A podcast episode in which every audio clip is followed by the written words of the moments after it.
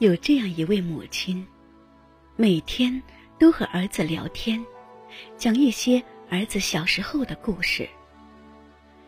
七岁时光着屁股下河游泳，扎破了脚丫；八岁时爬到树上摘野果，碰到了毛毛虫。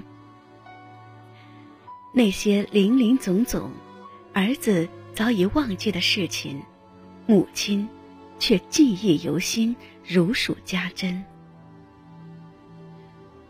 每天，这位母亲还要给儿子熬粥，用那种最长、最大、颗粒饱满、质地晶莹、略带些翠青色的米粒儿，一颗一颗精心挑选。他把米洗干净，然后放进一只棕色瓦罐，倒上清澈的泉水，用柴火慢慢熬。火不急不躁，被他调教的温顺而精致，宛若一位优雅恬静的江南女子。熬粥通常要花费两个半小时。他小心翼翼地把粥倒进一只花瓷碗，一边晃着脑袋，一边吹着气，吹到自己呼吸都困难了，粥也就凉了。他微笑着，用汤匙儿轻轻舀出一点儿，送到儿子嘴边。可是，儿子闭着眼睛，漠然地拒绝了他。他并不生气，始终保持着微笑。第二天，母亲继续重复着这一切：聊天、熬粥、接受拒绝。日复一日，年复一年，他的手指已经变得粗糙迟钝，他摇晃的脑袋已经白发丛生。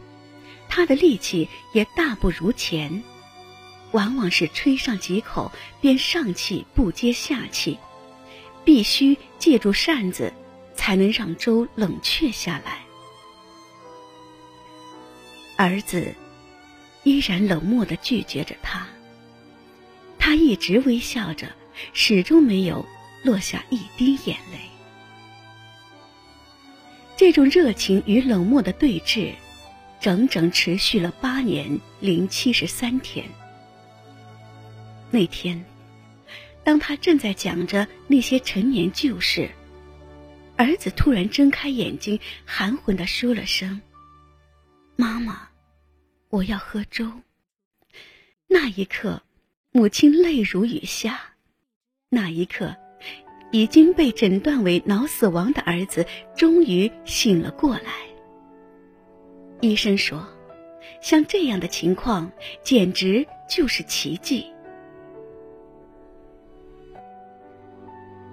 故事到这里并没有结束。